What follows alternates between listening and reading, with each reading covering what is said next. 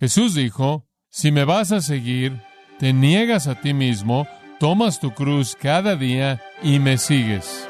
Es la muerte de uno mismo. Usted vive al morir. Ese es el centro del discipulado.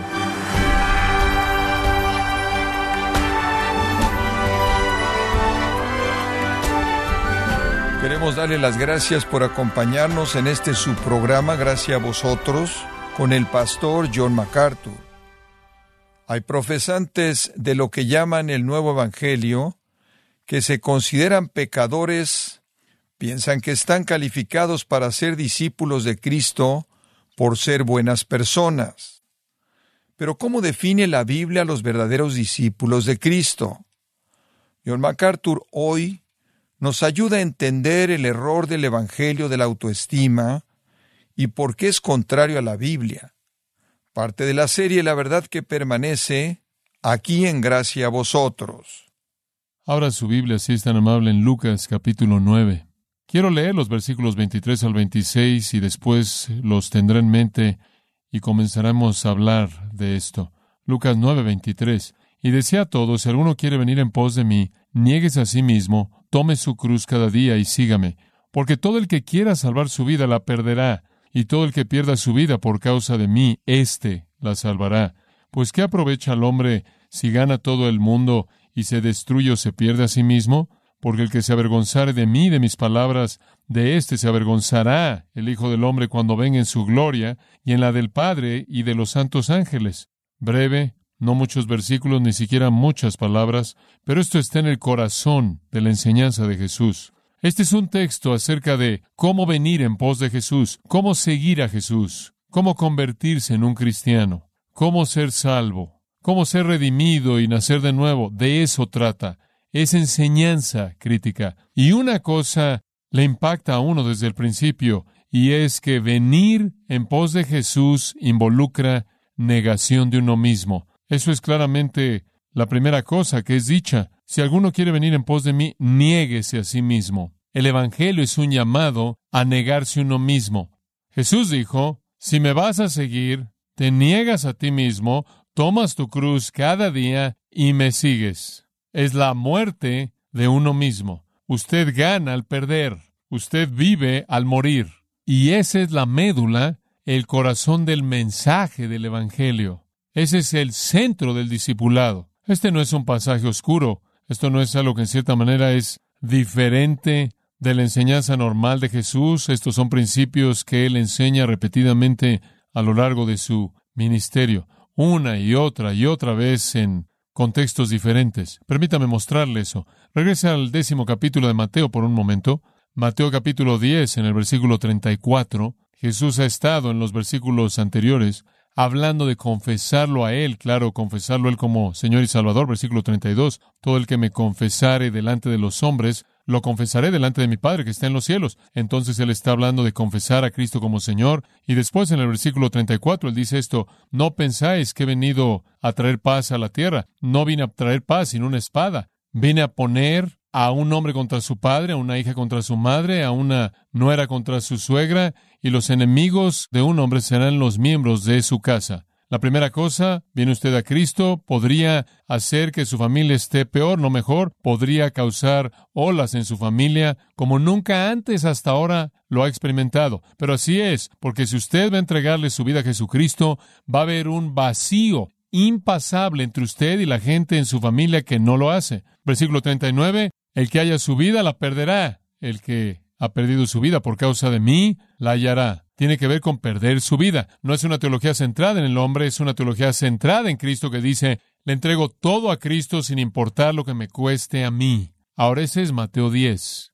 En el capítulo 17 de Lucas, Jesús hablando de nuevo en otra ocasión, dice esto, versículo 33. Todo aquel que quiera guardar su vida la perderá. Todo aquel que pierda su vida la guardará. Es el mismo principio. Usted trata de aferrarse a usted, a sus planes, su agenda, su éxito, sus metas, su autoestima. Usted pierde. Usted pierde. En el capítulo 12 del Evangelio de Juan, para que sepa que Juan no dejó esta enseñanza medular de Jesús fuera, Juan 12, versículo 24, de cierto, de cierto os digo, a menos de que un grano de trigo caiga en la tierra y muera, permanece por sí mismo, pero si muere da mucho fruto. Si vas a ser fructífero en seguirme, Jesús dice, te va a costar tu vida, vas a tener que morir. El que ama su vida, versículo 25, la perderá. El que odia su vida en este mundo la guardará para vida eterna. Si alguno me sirve, sígame. Y el camino por el que iba era un camino a la persecución y la muerte. Entonces, ¿quiere seguir a Jesús? ¿Sí? ¿Quiere seguir a Jesús? ¿Sí? Simplemente le va a costar a usted absolutamente todo. Ahora regresemos a Mateo 16 por un momento, porque no podemos entender el panorama completo del pasaje de Lucas sin compararlo con Mateo 16 porque son paralelos, pero Mateo ha incluido más información. Ahora la escena es es tiempo de examen para los discípulos, como usted recuerda a partir de nuestro último mensaje, es tiempo de examen. Solo hay una pregunta en el examen. Esa pregunta en el examen es Mateo 16, 15. Él les dijo, ¿quién decís que soy yo? Después de un par de años de preparación y de apertura y revelación y milagros y señales y maravillas que Jesús había hecho, toda su enseñanza, era momento de darles el examen final en la escuela del discipulado. Y entonces solo hay una pregunta en el examen. ¿Quién decís que soy yo? Y responden de manera correcta. Simón Pedro responde, en nombre de todos ellos, tú eres el Cristo, el Hijo del Dios viviente. Y Jesús responde, es correcto. Bendito eres tú, Simón, hijo de Jonás, porque sangre y carne no te lo revelaron, sino mi Padre que está en los cielos. Has aceptado la revelación de Dios, has visto lo que Dios ha estado revelando mediante mí. Entiendes que esa es la respuesta correcta. Este es el punto alto de toda la preparación del discipulado. Han llegado a la conclusión correcta acerca de Jesucristo. Eso es absolutamente necesario para la salvación. Él es el Cristo de Dios, el Mesías de Dios, el Hijo de Dios, el Salvador de Dios. Todo lo que el Antiguo Testamento prometió, todo lo que Jesús dijo es de hecho verdad. Esta es la gran confesión, la confesión suprema. Usted recuerda que los evangelios fueron escritos para que usted crea que Jesús es el Cristo, el Hijo de Dios, del Dios viviente y para que creyendo tengáis vida en su nombre. Bueno, creyeron y tienen vida en su nombre, y este es su gran momento de confesión. ¿Fue correcta la respuesta? En respuesta a eso, la afirmación viene. Recibieron el mensaje de Dios, lo entendieron, vieron lo que Dios estaba diciendo mediante mí, y la respuesta es correcta, eso es maravilloso, y tengo algo más que decirte. Pedro, versículo 18, tú eres Pedro, y sobre esta roca edificaré mi iglesia. Hay algo de contraste aquí. Tú eres Pedro, tú eres una roca pequeña, pero en esta cama de roca, palabra diferente, edificaré mi iglesia, un pequeño contraste. ¿Cuál es la cama de roca? La confesión de quién es Él, la realidad de quién es Él.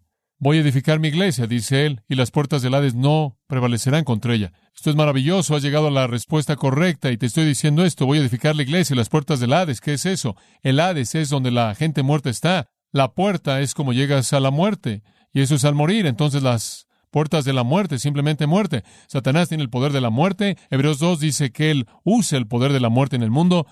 Ese es su más grande poder. Pero inclusive el poder de Satanás de la muerte no va a detener al Señor de edificar su iglesia. Esta es una nota triunfal. Tienes la respuesta correcta a la pregunta. Aprobaste el examen con A más. Y les estoy diciendo es en base a esa realidad grande y gloriosa, que voy a edificar mi iglesia y el gran poder de Satanás de la muerte no va a prevalecer contra ella. Además, no solo voy a edificar mi iglesia, sino les daré las llaves del reino de los cielos. Van a poder abrir la puerta del reino para que la gente entre. ¿Cómo? Porque van a proclamar el Evangelio. ¿Cómo entras al reino de los cielos? ¿Cuál es la llave que abre la puerta? Es el Evangelio, ¿no es cierto? Entonces van a ser mis predicadores del Evangelio y lo que aten en la tierra será atado en el cielo, lo que suelten en la tierra va a ser soltado en el cielo. Atar y soltar fue un concepto rabínico antiguo. El rabino le decía a una persona que no se arrepentía, estás atado en tu pecado. Él le decía a una persona que se arrepentía, estás soltado de tu pecado porque Dios perdona a aquellos que se arrepienten. Y entonces Jesús le dice a los apóstoles, van a hacer lo mismo. Van a abrir el reino con el Evangelio y van a decir a los pecadores que se arrepienten que están soltados, libres de su pecado, y los pecadores que no se arrepienten están atados en su pecado. Van a ser mis representantes, van a ser mis agentes con autoridad en el mundo, y van a traer a la gente al reino. Usted puede sentir el entusiasmo que está hirviendo. Aquí estamos, hombres. Esto es lo que hemos estado rebotando en los últimos dos años, esperando que sucediera. Él es el Mesías, Él va a edificar la iglesia, nada lo va a detener. Vamos a tener la autoridad de abrir y cerrar el reino. No la religión establecida del judaísmo, no los escribas y principales sacerdotes y los ancianos, vamos a ser nosotros. Vamos a ser los primordiales, los preeminentes en el reino. Esto es lo que hemos estado esperando. Y después una afirmación que los sacudió, los sacudió. Versículo 20. Él advirtió a los discípulos que no le dijeran a nadie que él era el Cristo. Eso no tiene sentido, porque acaban de ser sacudidos por la emoción del momento, de la autoridad, de la invencibilidad de la iglesia ante la identidad de Jesús. Y ahora él dice, no le digan a nadie. No es el tiempo. Y versículo 21. Desde ese entonces, Jesucristo comenzó a mostrarle a sus discípulos que él debía ir a Jerusalén, sufrir muchas cosas en manos de los ancianos y principales sacerdotes y los escribas, y ser matado y ser resucitado en el tercer día. ¡Qué noticia tan triste! Jesús dice, no le digan a nadie, porque el plan no es que yo esté reinando en mi reino ahora, el plan no es que yo entre a mi gloria ahora, el plan es que yo sea matado por la institución judía. Digo, esto es simplemente absolutamente despedazador después de que literalmente han sido exaltados por las realidades de que Él es el Mesías, que Él edificará la iglesia, que inclusive el poder de la muerte no prevalecerá contra ella, que tienen delegada esta autoridad, podían probar el reino, podían sentir la gloria que venía. Usted podrá decir que podían sentir el calor de la Shekinah. La salud y la riqueza y la prosperidad estaba a la vuelta de la esquina. Y ciertamente Jesús iba a destruir a los líderes apóstatas del judaísmo y ellos serían los nuevos líderes de Israel y ciertamente él destruiría a los opresores romanos y a los ocupantes y a los paganos y ciertamente él curaría todas las enfermedades y él proveería alimento como lo hizo cuando él alimentó a las multitudes. Este era el momento glorioso y grande que todos habían estado esperando por tanto tiempo y después Jesús dice, no diga nada, tengo que morir primero. Versículo 22, Pedro lo tomó a un lado. Pedro dice, Señor, necesitamos tener una plática privada. Ven para acá. Y él comenzó a reprenderlo. Habla de una personalidad tipo A. Hombre, él reprende al Hijo de Dios, el mismo que confesó que era el Hijo de Dios. El Hijo del Dios viviente acaba de salir de su boca y él dice, ven aquí, necesito corregirte. Él dice, que Dios lo evite, Señor. Esto nunca te sucederá. Eso no va a pasar, no vas a morir. Ese no es el plan. Y Jesús se volvió y le dijo a Pedro, quítate de delante de mí, Satanás. No creo que a él ni siquiera le gustaba que le llamaran Simón, mucho menos Satanás. Después él dice esto, me eres tropiezo. Y aquí está por qué. No estás poniendo tu mente en los intereses de Dios, sino en los del hombre. Tienes una idea centrada en el hombre. ¿Sabe una cosa? Eso casi podría ser el lema para los evangélicos contemporáneos. No estás poniendo tu mente en los intereses de Dios, sino en los del hombre. Todo tiene que ver contigo, ¿no es cierto? Todo tiene que ver con lo que quieres, todo tiene que ver con el poder y la gloria, y todo tiene que ver con la corona, y todo tiene que ver con la recompensa y la autoridad. No lo entiendes.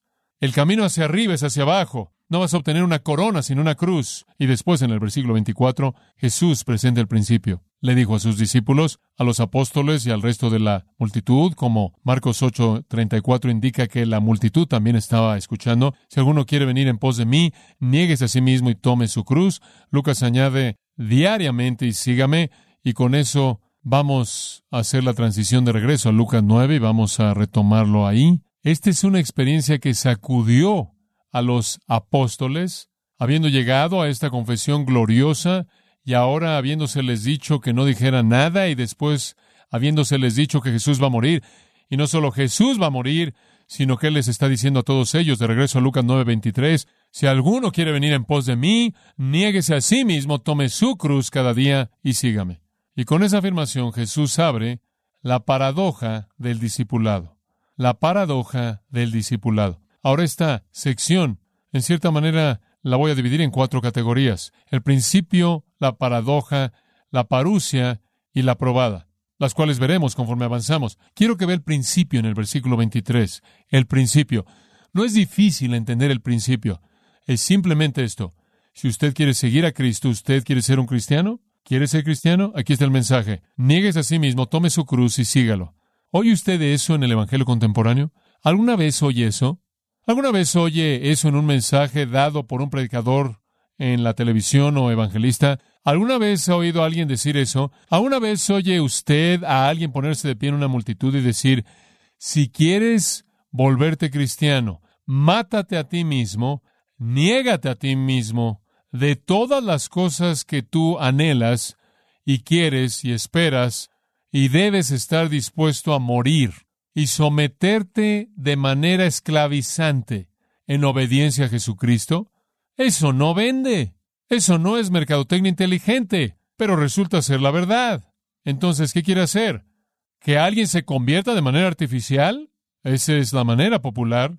Darle a la gente la ilusión de que son salvos cuando no lo son, para que algún día cuando enfrenten a Cristo van a decir, Señor, Señor, y Él va a decir, apártate de mí, nunca te conocí. El Evangelio tiene que ser el Evangelio. ¿Quieres seguirme entonces? El principio es, es el fin de ti. Si quieres seguirme, es el fin de ti. Ya no existes. Pablo lo dijo de esta manera, porque para mí el vivir es, ¿qué? Cristo. Y el morir es, he aprendido a cómo vivir humildemente y cómo vivir en abundancia. He aprendido a tener cosas y no tener cosas, no importa. Si vivo, vivo para el Señor. Si muero, muero para el Señor. ¿Cuál es la diferencia? Soy del Señor, esa es la actitud. Los hombres quieren gloria, quieren salud, quieren riqueza, quieren felicidad. Quieren que todas sus necesidades percibidas sean satisfechas, que todas sus pequeñas comezones humanas sean rascadas. Quieren una vida sin dolor. Quieren la corona sin la cruz. Quieren la ganancia sin el dolor. Así es como la gente piensa. Ese no es el interés de Dios. El autor de nuestra salvación, de acuerdo con Hebreos 2.10, fue perfeccionado por el sufrimiento y también nosotros somos llevados mediante el fuego del sufrimiento. Y en donde sufrimos, en primer lugar, es en la muerte de toda esperanza, toda ambición, todo deseo, todo anhelo, toda necesidad que es humana. Ese es el punto. Entonces, ¿quiere usted ser cristiano? No es fácil. ¿Usted pensaba que era fácil? En la actualidad, si usted quiere ser un cristiano, ore estas pequeñas palabras, ore esta pequeña oración y usted será cristiano. No es fácil ser cristiano. Permítame mostrarle algunas cosas. Mateo 7:13. Esto de nuevo es la enseñanza de nuestro Señor. Mateo 7:13, Sermón del Monte. Palabras conocidas, versículo 13. Entrad por la puerta estrecha. En primer lugar, para convertirse en cristiano, usted tiene que entrar por una puerta estrecha. La idea de estrecha aquí significa apretada. Digo, es una de esas cosas que usted en cierta manera tiene que atravesar. Está muy, muy estrecha. Está muy, muy apretada. Usted no puede llevar nada al pasar. Usted entra sin nada. Hay una puerta ancha, pero lleva a la destrucción. Hay una puerta religiosa ancha y la gente va por ahí con todo su equipaje y todas sus necesidades personales y toda su autoestima y todo su deseo por satisfacción y satisfacción personal y todo eso, van ahí, pero no va al cielo, dice cielo, pero termina en el infierno y muchos van por ese camino. Pero también está, versículo 14, esta puerta estrecha, muy pequeña y lleva a la vida eterna. Pero observe esto, y pocos son los que la hallan. Y la idea es que es difícil de encontrar, y estoy de acuerdo con que es difícil de encontrar. Es especialmente difícil de encontrar en la actualidad. Usted puede ir de iglesia en iglesia, en iglesia, en iglesia, en iglesia y nunca encontrarla. Es una puerta muy estrecha. Si usted pasa al capítulo 13 de Lucas, usted va a ver algunos elementos más de esta misma enseñanza. Lucas 13:23. Esto es muy, muy importante. Alguien le dijo a Jesús conforme él estaba pasando de una ciudad y aldea a otra, camino a Jerusalén. Alguien le dijo, Señor, ¿son unos pocos los que están siendo salvados? Esa fue la implicación de la enseñanza de Jesús que esta es una puerta estrecha que es difícil de encontrar. Y entonces la pregunta viene, parece como si tú estás diciendo que son unos cuantos los que están siendo salvos. Y él les dijo, agonicen, esforzados, agonizomai, esforzados por entrar por la puerta estrecha, porque muchos os digo, buscarán entrar y no podrán. Es difícil de encontrar y es difícil de entrar por ella. ¿Por qué? ¿Por qué es tan difícil de encontrar y por qué es tan difícil de entrar por ella? Respuesta, porque es tan difícil negarse a sí mismo. Tan difícil. Esa es la realidad que reina en la condición caída humana, que el hombre es el amo de su propia alma, el capitán de su propia fe, que el hombre es el monarca de su propio mundo, que el hombre es el rey, y decir que él tiene que matarse a sí mismo, negarse a sí mismo.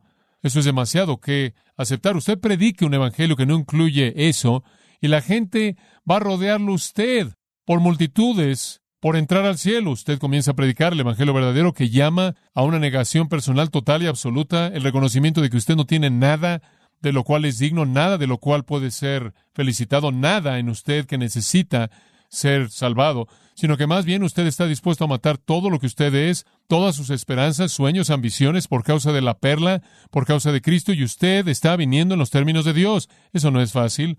Es difícil, en primer lugar, encontrar esa verdad inclusive es más difícil una vez que la ha oído someterse a ella, porque el hombre se adora a sí mismo, él es su propio Dios. Lo que necesitamos estarle diciendo a la gente no es ven a Cristo y te vas a sentir mejor por cómo eres. No es Jesús quiere satisfacer la necesidad que tengas. Jesús no quiere satisfacer tu necesidad, tu necesidad mundana, terrenal, humana.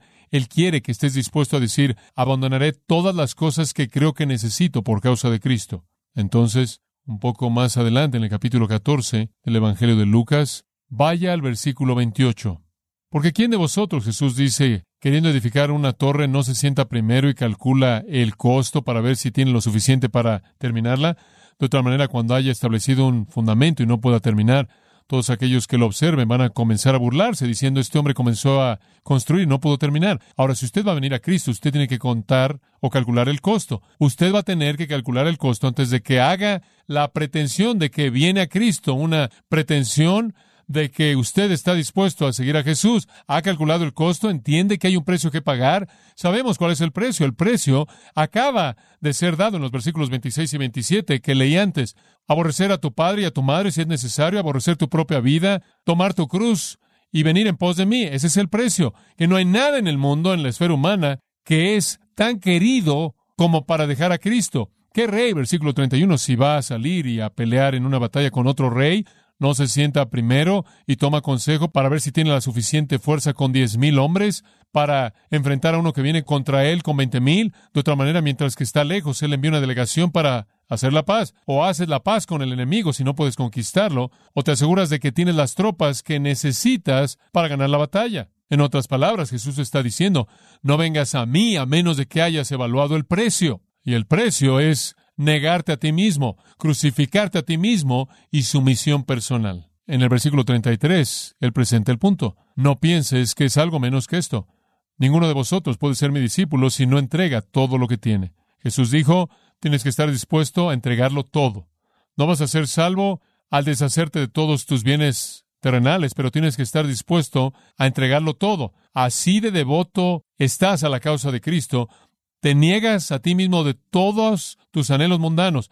Te negarás a ti mismo de tu propio derecho a vivir y entregar tu vida, si es necesario, por la causa de Cristo y te vas a someter a su voluntad siguiendo lo que Él pida, sea que Él diga que debes perder estas cosas o puedes mantenerlas, eso depende de Él. Y después Jesús contó esas dos parábolas en Mateo 13, 44 al 46, él dijo, hubo un hombre que encontró un tesoro escondido en un campo, y él vio el valor del tesoro y él vendió todo por el tesoro. Después él dijo, hubo una perla de gran precio que el hombre encontró, la perla de gran precio, y él vendió todo lo que tenía para obtener la perla. Es vender todo lo que es la esencia de la salvación. Es yo entrego todo, me niego a mí mismo. Ofrezco mi vida, tanto en términos de muerte, si es necesario, y en términos de obediencia en la vida. Este es el mensaje del Evangelio. Entonces, cuando usted va a predicar el Evangelio, eso es lo que usted tiene que decir. Ahora, dice usted, pero la gente no va a aceptar eso. Bueno, espera un minuto. La gente no va a aceptar eso, claro, a menos de que el Espíritu de Dios esté operando en sus corazones, ¿verdad? A menos de que el Espíritu de Dios esté realizando la obra de convicción y el Espíritu de Dios esté despertando el corazón muerto y el Espíritu de Dios esté generando fe. Y entonces, ese es el único mensaje verdadero que está conectado con la obra del Espíritu que va a producir salvación verdadera. No reinvente el Evangelio para que le guste a usted. Eso es lo que está pasando en la actualidad. Si alguno, si alguna persona quiere venir en pos de mí, invitación abierta. Si alguno de ustedes quiere venir, ¿alguno de ustedes aquí quiere venir? Bueno, tiene que creer en Jesús, tiene que confesarlo como el Cristo, el Hijo del Dios viviente y Señor y Salvador. Después tiene que estar dispuesto a tener un alejamiento en su familia, un alejamiento en su matrimonio, un alejamiento con el mundo que le podría costar a usted la vida y un alejamiento con sus propias ambiciones personales y someter su vida entera a seguirlo y hacer lo que él pida. No es el que dice Señor, Señor, Jesús dijo, es el que hace la voluntad de mi Padre y esta es la voluntad de mi Padre, que usted se someta al Hijo. Este es el Evangelio. Es un Evangelio de negación de uno mismo. Es un Evangelio de sacrificio personal y sumisión personal. Niegues a sí mismo, tome su cruz cada día, juéguese la vida por la causa de Cristo y siga en el sentido de que usted hace lo que sea que Él pida. Si usted da algo menos que eso, como los términos del Evangelio, entonces alguien podía ser engañado, ¿verdad? Usted dice, pero ¿qué si no responden? Ese no es el punto. Eso Está dentro del poder de Dios determinar por lo que usted es responsable, es por la pureza del Evangelio. Bueno, la próxima vez vamos a entrar en estos elementos del principio en el versículo 23. Negación personal, tomar la cruz y seguirlo. Me gustaría que pudiera presentar todo esto en un mensaje, pero no puedo. Y no puedo resumir el material porque es demasiado crítico, demasiado importante para la esencia del Evangelio. Pero creo que usted puede darse cuenta para este momento de cuán importante es esto, cuán crítico es, cuán repleto está en la enseñanza de Jesús y conforme entremos en estos elementos la próxima vez y pasemos del principio a la paradoja, usted va a ver con claridad cuál es su responsabilidad en términos de seguir a Jesús y en términos de proclamar ese mensaje a otros.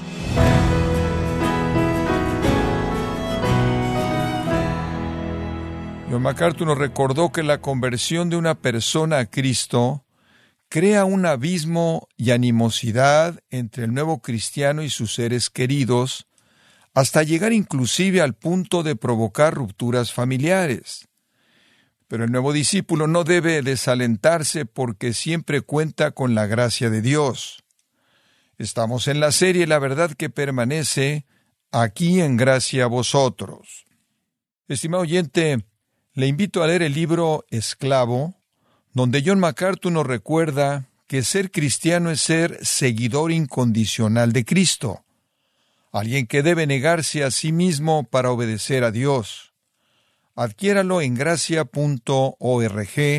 o en su librería cristiana más cercana, recordándole que puede descargar todos los sermones de esta serie La verdad que permanece, así como todos aquellos que he escuchado en días, semanas y meses anteriores, animándole también a leer artículos relevantes en nuestro blog.